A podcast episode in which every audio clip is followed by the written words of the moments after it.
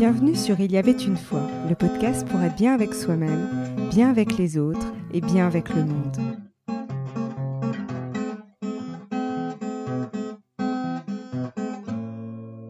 J'ai le plaisir de recevoir Sandy Inzelin, docteur en philosophie et professeur de yoga, et Anaka, photographe. Elles ont coécrit Les douze lois du karma, changer sa vision de soi et du monde, paru aux éditions Jouvence. C'est un ouvrage que j'ai trouvé très intéressant et original dans son approche, puisqu'il nous éclaire sur le karma par le biais de très belles photos, de textes explicatifs, de méditation et de postures de yoga à réaliser. J'ai voulu aborder avec Sandy et Anaka le karma afin de mieux comprendre son sens profond et les raisons pour lesquelles il peut permettre de contribuer à un monde meilleur. Bonjour Sandy et Anaka, merci d'avoir accepté mon invitation. Bonjour, merci à vous. Bonjour Sophie, merci. Alors avant de débuter, alors on va débuter peut-être par Anaka. Euh, si vous deviez choisir un mot pour vous définir, ce serait lequel? Euh, Alors, bon, c'est toujours un petit peu délicat de trouver un seul mot, mais euh, Parmi ceux qui, je pense, me définissent, je dirais hypersensible. Et du coup, c'est cette euh, hypersensibilité-là que j'essaye de mettre au service de mes photos, en fait, depuis plusieurs années, et aussi sur ma manière de euh, percevoir euh, le monde, la vie, les gens, les objets, qui, qui, voilà, c'est ce qui me c'est ce qui me paraît euh, me représenter. J'imagine il y a d'autres mots aussi, mais euh, disons que je vais choisir celui-là. Et vous, Sandy, ce serait lequel? Oui, bah, je suis contente que vous ayez posé la question en premier, Anaka. Ça m'a laissé le temps de réfléchir un peu parce que c'est clair que c'est pas le genre de question facile. Euh, par rapport à mon travail d'écriture, puisqu'on est là pour parler du livre aujourd'hui et de mon travail en général, je, les, alors, si j'ai le droit à deux mots, j'ai le droit d'utiliser deux mots, ouais. Parce que souvent, euh, les retours qu'on me fait par rapport à mon travail, c'est simplicité et profondeur, voilà, au niveau de mon écriture. Et c'est effectivement ce que j'essaie de faire, c'est de donc de m'appuyer sur des textes euh, traditionnels euh, qui parlent de spiritualité. Et généralement, c'est pas toujours très accessible. Le, le langage employé ou la, la, forme du texte en lui-même ne donne pas toujours accès au sens. Donc j'essaie de, bah, de proposer au lecteur euh, justement d'approfondir ce sens-là, mais tout en restant euh, simple. Voilà. Donc simplicité et profondeur. Parfait. et alors, euh, quelle est la genèse de votre ouvrage justement que vous avez coécrit toutes les deux? Euh, L'aventure du bouquin a démarré par une exposition photo que j'ai réalisée il y a trois ans. Euh, je souhaitais parler du karma et de planter cette petite graine chez les gens et d'utiliser euh, mes photos pour euh, euh, parler de cela. J'ai découvert le karma quand j'avais une vingtaine d'années en m'intéressant également au bouddhisme. Donc c'est resté assez constant depuis ce temps-là dans, dans, ma vie, dans ma manière de travailler. Et euh, j'ai découvert que les, le karma pouvait être présenté sous cette forme, c'est-à-dire avec douze lois qui récapitulent un petit peu les principes généraux et rendre également un peu plus accessible la compréhension du karma. Donc j'ai fait cette exposition. Elle a tourné dans différents studios de yoga et sur des festivals. Et lors d'une euh, diffusion dans un des festivals qui était à Paris, qui était le Woman Spirit Festival, j'ai rencontré euh, Catherine Maillard, qui est euh, agent littéraire et journaliste et éditrice, qui s'était occupée du livre de Charlotte Saint-Jean, pour lequel j'avais également collaboré et fait des photos. Et elle m'a glissé à l'oreille qu'il pouvait être intéressant de transformer cette expo en bouquin. C'est voilà, c'est parti, euh, c'est parti de là et euh, euh, Sandy s'est joint à l'aventure ce qui me semblait tout à fait judicieux d'avoir son avis éclairé. Et, et le fait qu'elle ait justement les deux casquettes de chercheuse, d'universitaire et de prof de yoga me paraissait être super complet et intéressant pour, pour parler du karma. Et justement, Sandy, euh, bon, par rapport à la, forcément, moi j'ai lu le livre, donc euh, voilà. Mais euh, le, final, en fait, si je comprends bien, vous avez voulu aussi simplifier en fait euh, par rapport à la thèse que vous avez pu faire. Finalement, c'était essayer de transmettre, en tout cas, euh, d'une manière la plus simple possible, un sujet qui est pas forcément facile à expliquer et, à, et finalement à, à vulgariser manière de parler. Euh, oui, alors initialement, quand Anaka m'a proposé le projet, en fait, euh, pourquoi j'ai dit oui tout de suite, c'est parce que déjà le sujet du karma me semblait euh, hyper intéressant à, à, traiter et que paradoxalement, même si c'est une notion qui est très centrale sur le chemin spirituel, euh, eh bien en fait, il n'y avait pas vraiment d'ouvrage dédié à cette notion en particulier. Bon, il y en a quand même quelques-uns, mais c'est pas non plus, enfin, c'est toujours très partiel, on va dire. Donc en fait, la, la raison pour laquelle j'ai accepté, c'est parce que ça me semblait être un, un, ouvrage qui pouvait vraiment beaucoup aider à éclaircir cette notion et vraiment aider les gens euh, dans leur quotidien et dans leur pratique. Donc ça, c'est la première raison. Et après, effectivement, euh, parce que je l'ai mis dans, dans l'introduction, oui, j'ai parlé de ma thèse de philosophie, donc qui a été publiée chez Sully. Tous les êtres sont des Bouddhas. Et comme c'est ma thèse de philosophie, c'est pour un certain lectorat. Euh, c'est pas forcément accessible à tout le monde. Et, et même si euh, bon, le, le, livre était bien accueilli, je voyais bien que c'était réservé quand même à un public, à un certain public, et je trouvais dommage euh, que ma recherche ne puisse pas toucher un public plus large euh, à cause de, bah, du travail universitaire que demande une thèse. Donc effectivement, j'ai profité aussi de ce livre sur le karma pour euh, euh, bah, reprendre des thèses que j'avais pu développer dans mon premier ouvrage, mais de façon beaucoup plus euh, alors simplifiée. C'est pas forcément vulgarisé au mauvais sens du terme, mais c'est vraiment essayer de donner une première porte d'entrée pour les gens euh, qui seraient intéressés par ces thématiques et, et, éventuellement après ils peuvent poursuivre la lecture. Mais j'étais content de pouvoir proposer euh, on va dire un ouvrage euh, oui qui soit plus abordable. Parce que là pour le coup c'est vraiment lisible par tout le monde quoi. Alors que le, le premier livre euh, c'est pas le cas. Oui puis c'est vrai quand je disais vulgarisation c'est vraiment dans ce sens-là une porte d'entrée. C'est un premier pas vers un approfondissement par la suite en tout cas. Ouais oui, parce que c'est vrai que dans les, ça a été, bon, excusez-moi, je, je complète juste quelque chose par rapport à la vulgarisation. Pour moi, ça a été un, un, oui, un challenge de proposer à la fois un livre grand public, mais tout en restant rigoureuse au niveau du, du contenu. Tout à fait. Et c'est, mine de rien, c'est pas, c'est pas évident, euh, parce qu'aujourd'hui, il y a quand même beaucoup d'ouvrages sur le développement personnel et la spiritualité, et j'avais pas envie de tomber dans l'éveil en dix jours ou soit heureux en une journée. Euh, enfin, j'exagère un peu, bien sûr, mais ouais. je voulais pas tomber là-dedans et en même temps pas être trop technique. Donc c'était cet équilibre, en tout cas, que je cherchais à trouver. Et, et, je suis assez contente du résultat. Donc, euh, merci encore Anaka de m'avoir contacté.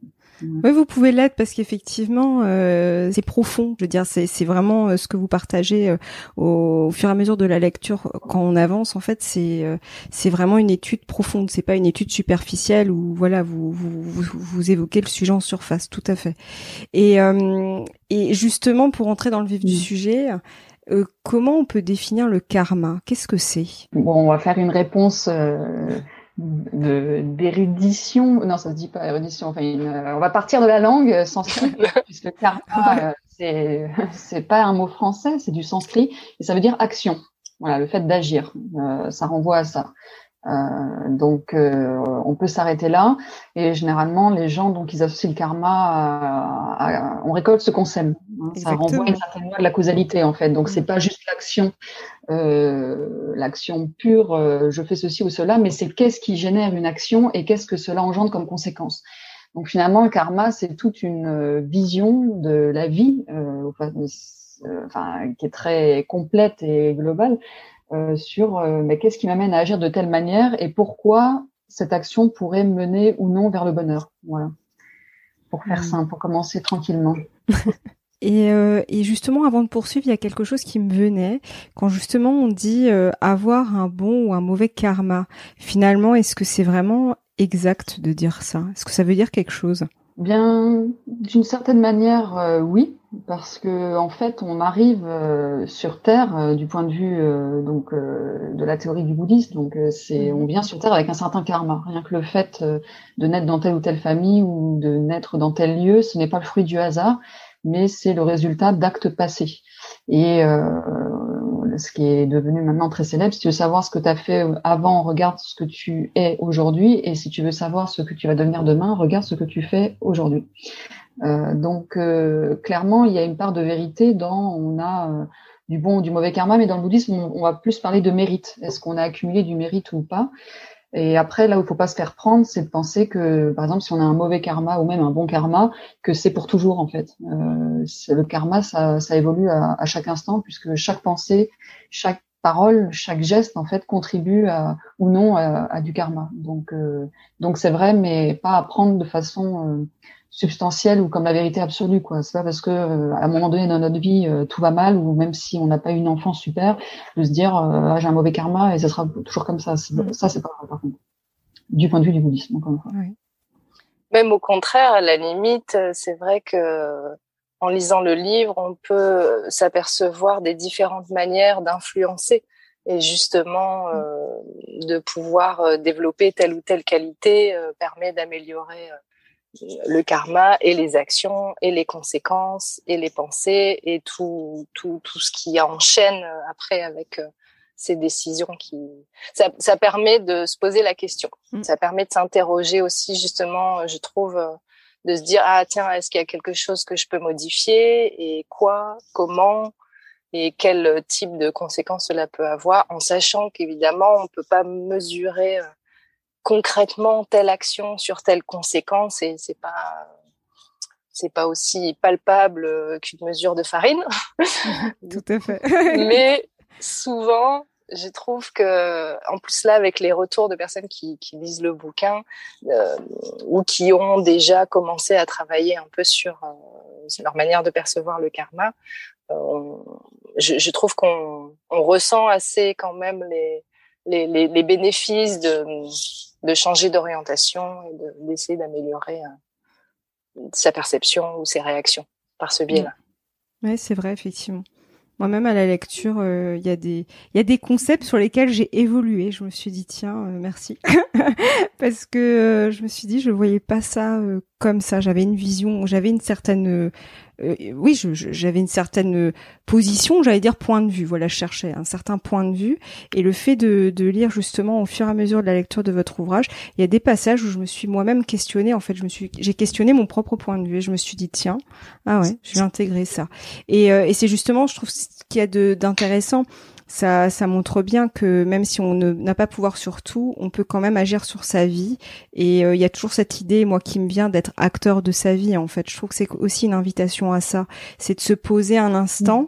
euh, et justement de, de, de voir sur euh, sur quoi en fait on peut influer pour améliorer justement bah, j'allais dire, moi je vois ça comme ça, notre écosystème et finalement euh, ce qui va respirer aussi entre guillemets sur l'écosystème qui nous entoure en fait, notre environnement au sens large. Oui, d'ailleurs je rebondis là sur ce que vous venez de dire euh, parce que vous avez dit, je crois, on est acteur de sa vie. Vous avez un peu ça. Et justement, dans la racine verbale de karma, euh, c'est écrit et il y a cette idée de créer. Et en fait, le karma aussi, donc c'est agir, mais j'aurais pu rajouter euh, que c'est aussi on crée sa propre vie en fait en fait le karma c'est c'est une théorie qui nous montre qu'en fait on peut s'en prendre qu'à nous-mêmes en quelque sorte par rapport à l'existence qu'on traverse. Il n'y a pas un Dieu créateur quelque part. Euh, je veux dire, nos actions, on est vraiment responsable de sa propre vie, donc euh, on est amené effectivement à s'en reprendre en main. Voilà. Et pour se reprendre en main, eh bien, faut aller faire le ménage chez soi et voir comment ça fonctionne. Voilà, faut rentrer dans la machine. c'est ça. Enfin, pas une machine, mais faut faut mettre les, faut, faut y aller quoi. Ouais, Sinon, bah, on va être un peu, oui, comme un automate. Là, pour le coup, vraiment une machine au mauvais sens du terme, c'est-à-dire euh, complètement dictée par l'inconscient. Et c'est là généralement qu'on se met dans des situations euh, bah, désagréables et parfois on empire les choses sans le savoir. Donc euh, il est vraiment urgent au niveau individuel et au niveau collectif d'aller voir ce qui se passe à l'intérieur. Tout à fait. Voilà. Juste pour rebondir sur la notion d'acteur. C'est vrai que l'image qui me vient, oui, c'est mettre les mains dans le cambouis, mais c'est un peu ça. Je pense qu'il faut mettre un peu les mains dans le cambouis pour. Oui, c'était l'expression que je cherchais. oui. Et, euh, et, justement, dans vos activités euh, respectives, comment abordez-vous le karma? Alors, bah, c'est un peu justement, euh, comme on parlait de la genèse du livre, personnellement, par rapport à ma manière de d'interagir avec les gens que je prends en photo, j'essaye au maximum de euh, bah déjà de garder une grande ouverture, euh, une grande flexibilité par rapport à l'autre, euh, pour justement me, me, mettre dans un, une, une, un état d'esprit qui va me permettre de m'adapter à euh, ce que propose ou ce que renvoie l'autre ou ce que vit l'autre sur le moment parce que la photo est un moment où on se sent assez vulnérable quand on est pris en photo. C'est pas forcément euh, très évident. Et euh, j'essaye de, de, voilà d'être à l'écoute euh, des personnes que j'ai en face de moi et et du coup pas de recevoir leur karma mais au moins de, de, de faire attention euh, aux, aux, réactions de l'autre et, et d'interagir en fonction de ça tout en respectant moi-même ma, ma, la voix que j'ai choisie ou le, ou le, ou le style d'image que je souhaite faire. Donc personnellement je vais je vais adapter euh, les choses au niveau photo. Il n'y a pas forcément un gros lien avec le karma, ce que je veux te dire, mais euh, c'est c'est une des choses qui m'a permis de d'aller de, dans, dans cette direction pendant de nombreuses années et euh, par delà aussi de, de bien faire attention à ce que moi-même j'envoie et les conséquences que ça va avoir, notamment les mots que je mmh. choisis au moment où je dirige quelqu'un qui va poser bah, j'essaie voilà d'en être vraiment consciente, euh, de faire attention, de, choisir ce que je vais euh, envoyer comme comme justement comme soit comme information, soit comme énergie, soit comme soit comme comme action. Et et, et, pour moi, je le ressens au fur et à mesure des années. Je sens plus, plus j'y fais attention et plus c'est fluide pour moi et pour les gens que je prends en photo. Voilà. C'était un, un, exemple en particulier. Et c'est vrai que je rebondis juste par rapport à l'ouvrage. Quand on regarde les photos, même si malheureusement c'est un, une photo sur un ouvrage, donc c'est pas aussi puissant, j'allais dire qu'une photo euh, qu'on peut voir euh, devant soi. Je veux dire, euh, malheureusement c'est, pas, quand même pas la même qualité mais n'empêche je trouve effectivement que on sent l'énergie en fait. Quand on regarde moi je pense notamment là les arbres il y a un endroit où il y a des euh, je, euh, je, sais plus à quel endroit euh, à quelle loi je les bambous? Oui les bambous c'est ça. Cherchez le nom. Merci. Et je trouve que c'est euh, on, je veux dire, il y a vraiment quelque chose qui est communiqué quand on regarde cette image. Il y a vraiment quelque chose qui, j'allais dire, qui transpire de l'image et qui est complètement communiqué. En tout cas, moi, je l'ai, je l'ai vraiment euh, senti. Et je me suis dit, c'est apaisant de regarder. Euh, c'est ressourçant. C'est donc ça, c'est, c'est assez incroyable parce qu'on peut, voilà, ce qu'on peut communiquer à travers un visuel, quoi. Voilà. tout à fait. Page 200.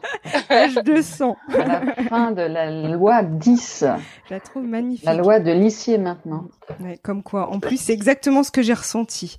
Ici, c'est vraiment marrant. Je me suis dit, c'est vraiment le, la présence. Je me suis dit, tiens, mm. on est là. Et. Mm. Ouais. Oui, et puis et puis la, la photo, c'est aussi un excellent moyen justement d'apprécier l'ici et maintenant parce que c'est tout à fait ça. On va saisir un moment qui va rester sur le papier euh, et, et, ça permet de, de, de, de l'apprécier d'une manière un petit peu différente. Tout à fait. Et Sandy, du coup Alors, on va dire j'ai deux activités principales, euh, donc enseignante et, et enfin oui, en, en, fait non, c'est enseignante et chercheuse, mais euh, pour l'enseignement, euh, quand j'enseigne le yoga, c'est tout trouver. Quel est le lien avec le karma? Parce que pratiquer le yoga purifie le karma. Donc, enfin si on le fait avec un, un minimum d'attention à, à, ce qui se passe dans le corps, bien sûr. Si on fait du yoga en mode purement, enfin encore une fois, il y a tout, tout a des conséquences. Donc tout ce qu'on fait, peu importe l'activité qu'on a, euh, qu'on soit pêcheur, euh, boulanger, euh, photographe, en fait, il y a tout des, il y a des conséquences pour chaque chose qu'on fait. Donc de façon plus spécifique, peut-être ce que je peux dire, c'est professeur de yoga, donc c'est tout trouvé parce que en fait le karma, on peut l'expliquer de façon conceptuelle et c'est l'objet de l'ouvrage. C'est vraiment proposer la théorie du karma sur les différents plans de la vie, éthique, psychologique, spirituel, métaphysique, mais aussi on peut tout à fait l'aborder du point de vue énergétique. Mmh. Donc euh, c'est un parti pris. Euh, j'ai pas pris cette approche-là euh, dans, dans l'ouvrage, mais quand je pratique le yoga, donc c'est un yoga tibétain qui s'appelle Kumye. Donc là pour le coup, on est complètement sur le corps énergétique. Et en fait, le karma au niveau énergétique, ça se traduit par des blocages ou des nœuds énergétiques dans le corps.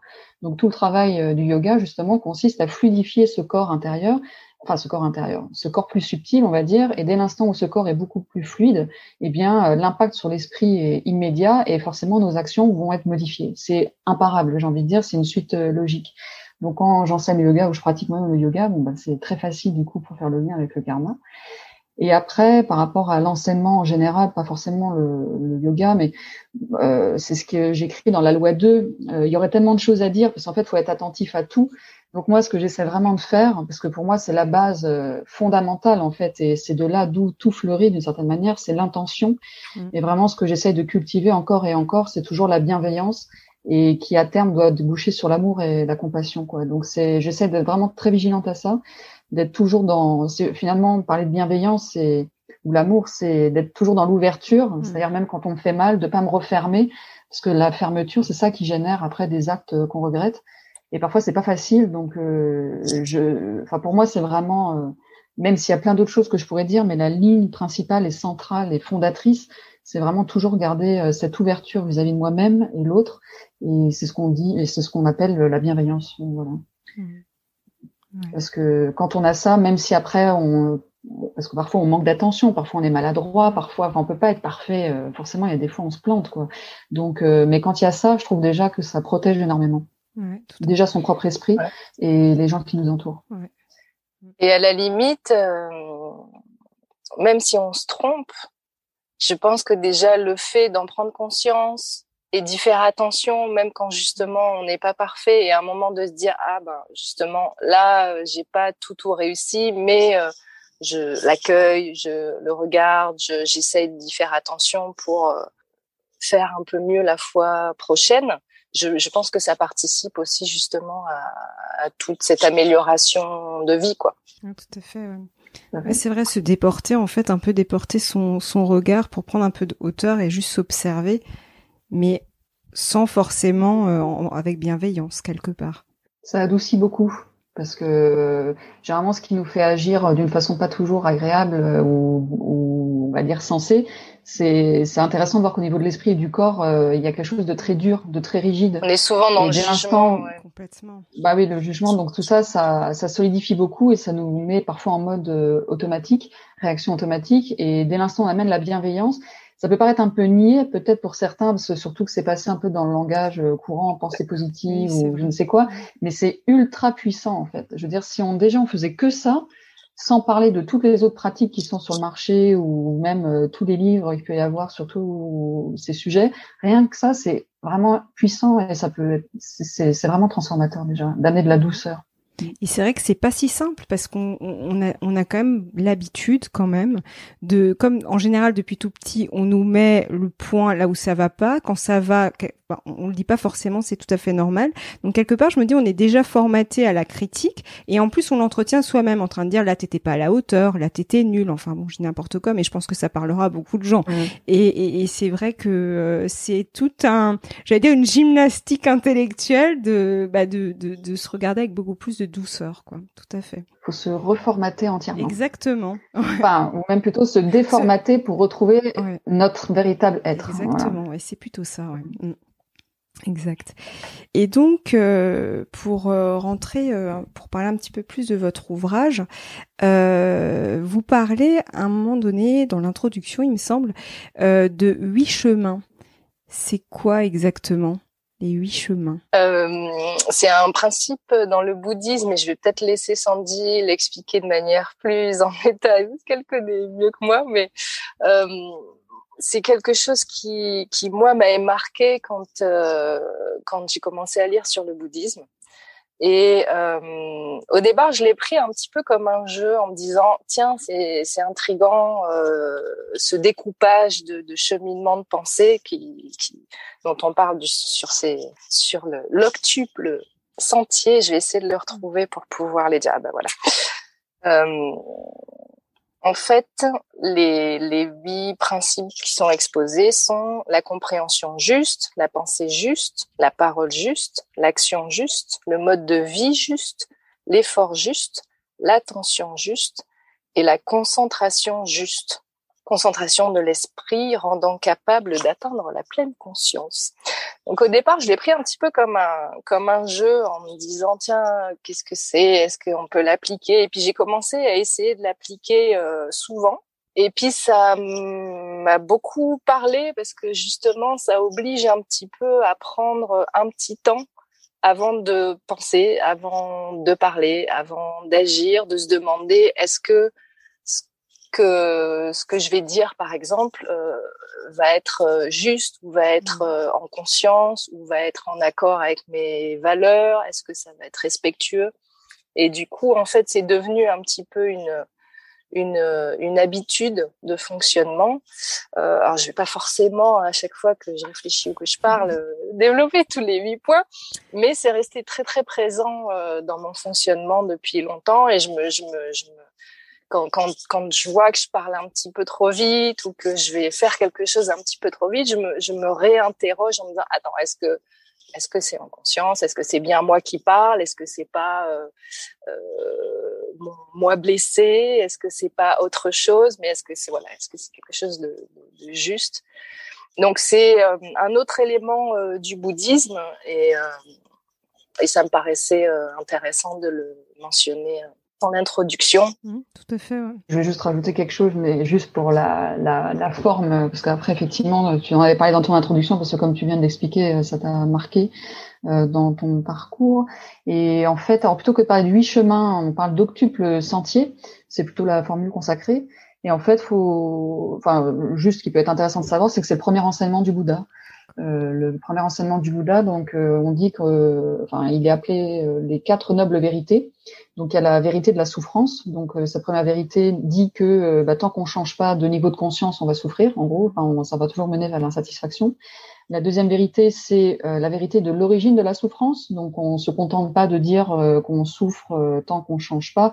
C'est, on en fait aussi un diagnostic assez précis d'où vient cette souffrance-là justement pour pouvoir y remédier. Et c'est là euh, qu'il y a la vérité du chemin.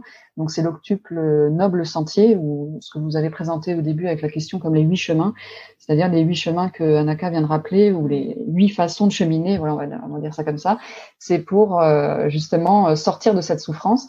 Et la quatrième vérité, noble vérité, c'est la vérité du fruit, c'est-à-dire que bah, c'est bien possible de se sortir de de, j'allais dire de ce merdier, mais c'est pas très poli. Donc, euh, de, du samsara, voilà. Mais c'est synonyme. C'est synonyme. Et je l'ai relevé parce que je trouvais ça intéressant dans l'introduction et je me suis dit, tiens, euh, j'aimerais bien euh, ouais, avoir euh, un éclaircissement en tout cas sur ce point. Ouais. Et Anaka, vous vouliez rajouter quelque chose peut-être, je sais pas?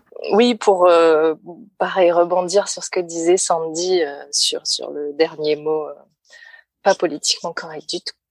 Euh, J'avoue que quand j'ai commencé à lire sur le bouddhisme, en fait, c'est un des éléments qui m'a plu, c'est que euh, pour euh, parmi les différentes choses que j'avais lues, c'était la première fois que je trouvais qu'on parlait franchement du fait que la vie est, est difficile et que et, et pas euh, de manière euh, détournée. Et en plus, ce sont des, des écrits euh, millénaires, donc il y a ces, ces souffrances dont, dont, dont, on parle sont complètement universelles, intemporelles. Après, elles peuvent être liées à des événements politiques ou de santé, ou enfin, indépendamment de. Mais il y a quelque chose de très universel, et je trouvais ça très intéressant qu'on ait des des enseignements par rapport à ça. Mmh. en fait, qu'il n'y ait pas de langue de bois sur le, le fait de, de, dire on peut juste améliorer les choses. C'est aussi le fait de prendre en considération que euh, bah, il y a de la souffrance et euh, mais euh, que tout n'est pas absolument pas tout noir. La, la, manière dont c'est présenté dans le bouddhisme, je trouve ça, je trouve que c'est ça qui est intéressant, c'est que c'est pas présenté comme chose de, de, de, de fataliste et que ça permet de de d'avoir des, des pistes. Voilà. Alors, euh, qu'avez-vous envie de transmettre à travers les douze lois du karma que vous avez abordées dans votre ouvrage? Même si on en avait déjà un petit peu parlé, mais vraiment, quel serait euh, voilà les, le, le, le, message ou les messages clés? Euh, je, Là, il y a deux choses qui me sont venues. Ça te va, Naka, si je réponds en premier ou tu veux ouais. euh, Non, il y a deux choses qui me sont venues là tout de suite. C'est euh, bah, que le changement est possible, mais que ça passe par soi. Voilà, bon, je l'ai déjà un peu dit avant, mais ça c'est vraiment euh, important. Euh, d'où le sous-titre, hein, changer sa vision de soi et du monde, et que c'est vraiment, pour moi, je suis convaincue à 3500%, pour pas dire à 100 000%, que c'est la seule voie possible si on veut que les choses s'améliorent. En fait, ça passe par là obligatoirement. Et la deuxième chose aussi, c'est, alors bon, c'est peut-être un peu euh, généraliste que je vais dire, mais j'ai l'impression surtout pour les plus jeunes générations qu'il n'y a pas de repère en fait face à la vie, que c'est un peu euh, genre le nomad's land où on n'a pas vraiment l'impression qu'il y a un sens à quoi que ce soit. Euh, bon, on pourrait en parler longtemps, pourquoi, comment, et puis c'est pas tous les jeunes, mais il y a des moins jeunes aussi qui sont dans la même situation, un peu l'impression d'être perdus en fait. Et, et, pour moi, cet ouvrage montre clairement que il y a comme une forme, alors j'allais dire mode d'emploi. Alors c'est un peu euh, trop fort comme terme parce que je dis pas que c'est clé en main et que si c'est pas dans dix jours, dans dix ans tout ira mieux, mais quand même euh, il y a vraiment des choses euh, qu'on peut améliorer si on prend la peine de, réfléchir un peu quoi. Il n'y a pas besoin de faire une thèse ou, ou de lire 300 000 livres. Hein. C'est vraiment c'est juste de réfléchir un peu sur la vie, sur soi et vraiment avec des petites choses on peut en faire des grandes. Voilà, donc c'est les deux choses qui me sont venues à l'esprit que ça doit, il faut s'interroger, enfin, faut retourner le regard en soi-même, ça c'est incontournable. Et deuxième chose, c'est que la vie, elle n'est pas si insensée que ça. Il y a quand même un ordre qui est bien là, mais c'est à nous d'aller à sa rencontre en fait. Sinon, si on se coupe de plus en plus de la vie, effectivement, la vie sera de plus en plus absurde et de plus en plus douloureuse. Complètement euh, en phase avec ça. tant mieux. ça reste mon point de vue. Mais et Anaka Oh ben franchement c'est complètement la, même chose. En plus euh, quand on a commencé à concevoir le bouquin, on, était vraiment dans cette direction. On en parlait régulièrement toutes les deux et en effet c'était ça le, le, but de, de de, de témoigner des écrits, donner des, des pistes et, euh, et, et, parler du bouddhisme et permettre aussi voilà à des gens d'avoir une autre exactement une autre perspective une autre manière de voir les choses et après euh, libre à eux de, de voir s'ils ont envie de développer des connaissances dans, ce domaine-là ou, ou de l'appliquer ou, de euh, disons que voilà ce sont pour moi ce sont des ce sont des, des, des, petits cadeaux et puis après on en fait euh, ce qu'on ce qu'on en veut. Ça ça ça a pas de on n'a pas la, la réponse euh, à tout. Évidemment, on a nos nos, nos, nos propres limites, donc on ne se place pas en, donneuse de leçons ou en, ou en, en donneuse d'ordre. C'est vraiment voilà, non, c'est plutôt une invitation, je trouve. Enfin, moi, je l'ai vu comme ça. C'est vraiment une invitation à, justement à se questionner, à, à se. Ouais. Ça, c'est tout l'objet de la philosophie d'ailleurs. Hein. Euh, toute, toute, philosophie confondue, c'est d'amener à la réflexion. En aucun cas, et c'est pas pour chemin spirituel, parce qu'aujourd'hui, euh, enfin aujourd'hui certainement ça a toujours existé, mais on peut avoir l'impression qu'on nous oblige à faire certaines choses ou qu'il faut appliquer des recettes, mais le cheminement nécessite euh, une réflexion en fait. Et donc euh, il faut comprendre par soi-même en fait. On n'est pas du tout, euh, dans quelque chose d'aveugle. Donc donc je suis ravie que vous l'ayez reçu comme une invitation parce que mm. parce que effectivement pour moi c'est vraiment le cœur du cheminement en fait. Bien sûr il y a des des enseignants, il y a des maîtres, il y a des gens qui, ont, qui sont un peu plus avancés que nous, mais quand même le chemin, c'est à nous de le faire et et bah faut creuser par soi-même en fait. On peut éventuellement nous accompagner, nous tenir la main pour nous soutenir, mais encore une mm. fois, le principal acteur, c'est nous.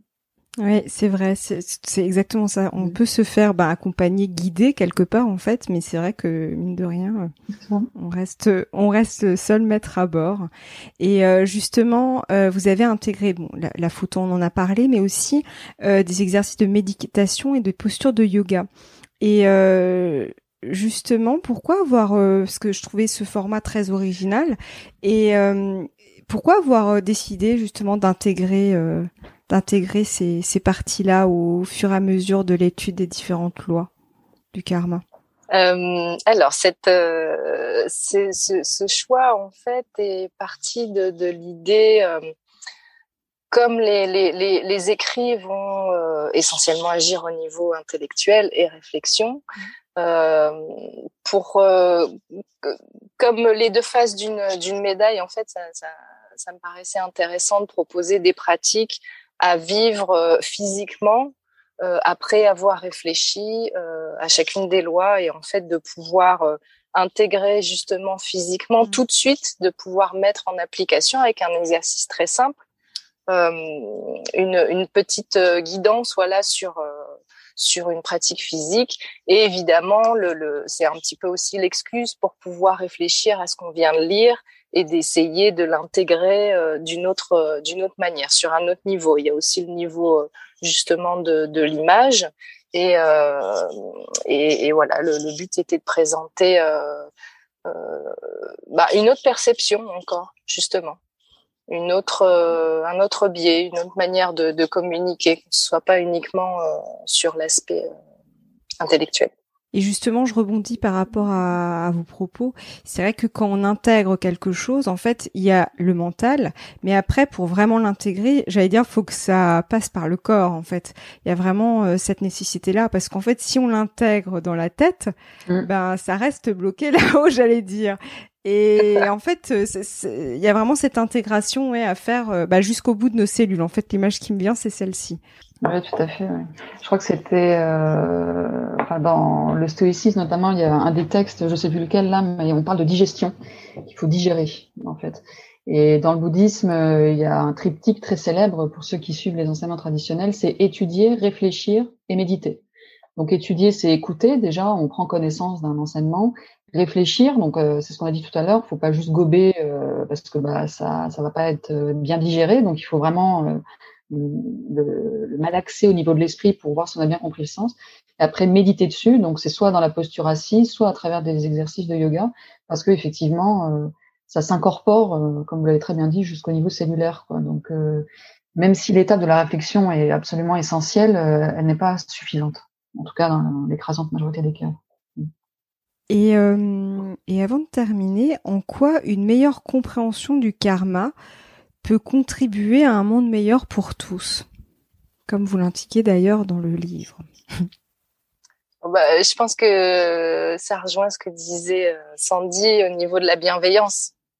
Je pense que une partie de la réponse est là, euh, de, cultiver la bienveillance, essayer de l'appliquer déjà pour soi, parce que déjà, si on est, euh, j'aime bien cette expression, si on est une bonne mère pour soi-même, c'est-à-dire qu'on va essayer de prendre soin de soi comme on prendrait soin d'un enfant, en général, on commence à faire moins de dégâts, si on peut dire ça. Des fois, euh, on, on, dit aussi qu'on peut aimer les autres qu'à partir du moment où on s'aime soi-même. Ça, ça rejoint un petit peu ça aussi. Donc déjà, le fait de travailler sur soi, indéniablement aura des conséquences sur son entourage proche. Euh, et par effet boule de neige, l'idée c'est que ça change justement des choses dans, dans différents, dans différents domaines. Euh, là, je pensais à une chose aussi, c'est que souvent, on a cette tendance à dire que c'est toujours la faute de l'autre. Euh, quand il y a un problème, c'est la faute de l'autre. Donc, on cherche à résoudre le problème en partant du postulat que c'est la faute de l'autre, de tel ou tel événement. Bref. Et le karma nous invite à prendre conscience qu'on a aussi sa part de responsabilité et qu'en fait, même si on n'est pas directement responsable, il y a toujours quand même une part de responsabilité parce que nous vivons tous dans le même monde. Donc, euh, on est tous imbriqués en quelque sorte, qu'on le veuille ou non, même si on ne le voit pas, c'est une réalité.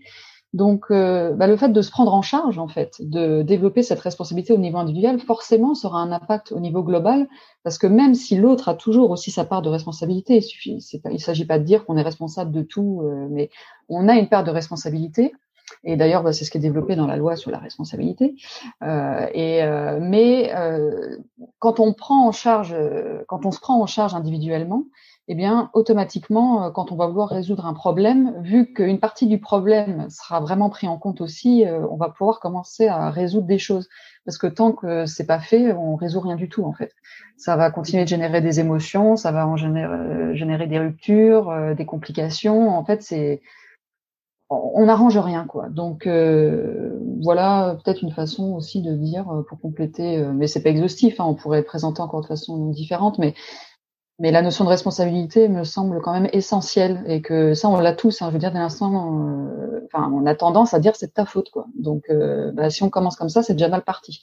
Donc, euh, si on prend, et on, peut avoir en plus l'effet inverse parce qu'il y a aussi l'ultra, enfin, le, le, côté inverse, c'est qu'on prend la responsabilité de l'autre. Du coup, on se sent coupable. Ah et en fait, c'est trouver ce juste équilibre finalement parce que c'est vrai quand on écoute, enfin, c'est ce qui me vient en fait. Donc, du coup, je le partage là, mais c'est vrai que je me dis, il y a trouver ce juste équilibre que vous dites très bien de on est responsable, mais pas de tout, mais on n'est pas responsable de rien. En fait, il y a cette espèce de juste équilibre. En fait, ça revient à cette, ce qui me vient, c'est cette justesse, cette posture juste. En fait, ce qui me vient, mais c'est par rapport aux huit chemins qu'on évoquait tout à l'heure.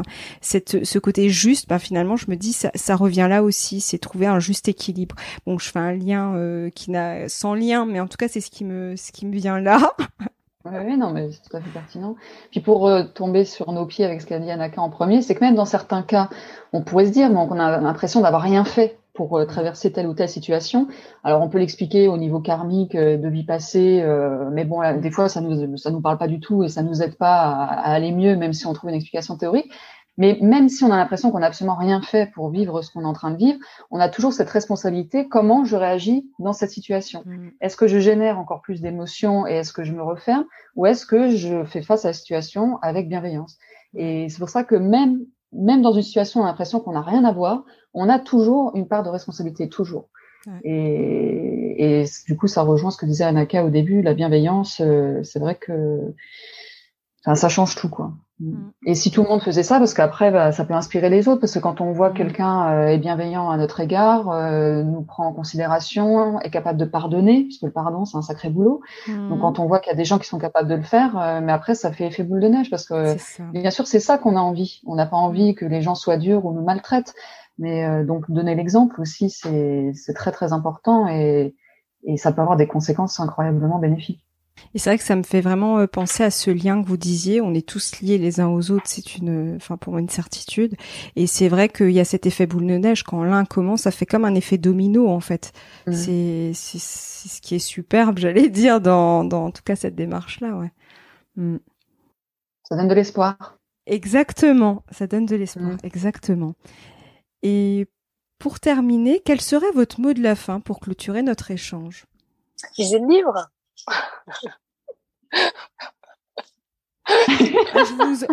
Je, vous, encourage à le faire. J'ai trouvé très intéressant. Lisez-le et appliquez-le, s'il vous plaît. c'est ça. Mais c'est pour notre bien à tous. Ouais, mais je me suis, je me suis vraiment fait cette réflexion parce qu'en en, le découvrant au fur et à mesure, je me disais mais c'est c'est bien qu'il y ait des exercices, enfin des exercices, qu'il y ait une application en fait, à un moment donné qu'on se pose puis ça ça ça invite justement à se poser à un moment donné parce qu'on a ingurgité et en fait ça revient à ce que vous disiez. Après il faut le digérer et en fait je trouve mmh. que c'est pas mal juste du coup parce que ça ça ça j'allais dire ça force mais c'est un peu c'est un peu fort. Mais dans le sens si vraiment on s'implique dans la lecture de l'ouvrage de votre ouvrage bah en fait on se dit bah voilà maintenant je vais me poser, j'ai lu et puis maintenant bah je vais me poser sur ça. Moi pour ma part par exemple, bah, j'ai j'ai j'ai fait une loi par jour parce que je me suis je vais pas le lire d'un coup comme on lit un livre. Euh, on peut lire finalement un livre en entier en une journée ou en deux jours. Là je trouve que ça met ça prenait du temps à infuser justement et même je dirais même plus loin c'est qu'il y a des ça m'est arrivé que après coup je me dis ah tiens c'est marrant ça me fait penser à ce que ce que j'ai pu lire. Donc c'est pour ça donc c'est quand même un travail d'infusion j'allais dire derrière tout ça. je crois même que ça peut être un livre de chevet euh, pour une bonne partie de notre vie, voire jusqu'au bout. Si ça nous parle, bien sûr, hein, parce que c'est vraiment un travail de chaque instant. Hmm. Mais et puis en plus, euh, je rebondis là-dessus, c'est qu'en plus, je suis certaine que moi, par exemple, je l'ai lu là cet été, mais je suis sûre que si je le lis l'année prochaine, je lirai, je lirai plus pareil. Et en fait, c'est ça qui est intéressant, c'est que c'est un livre qui, même si ça reste une initiation, quand je dis initiation, c'est pas péjoratif, mais c'est une porte d'entrée comme vous le disiez. Hmm.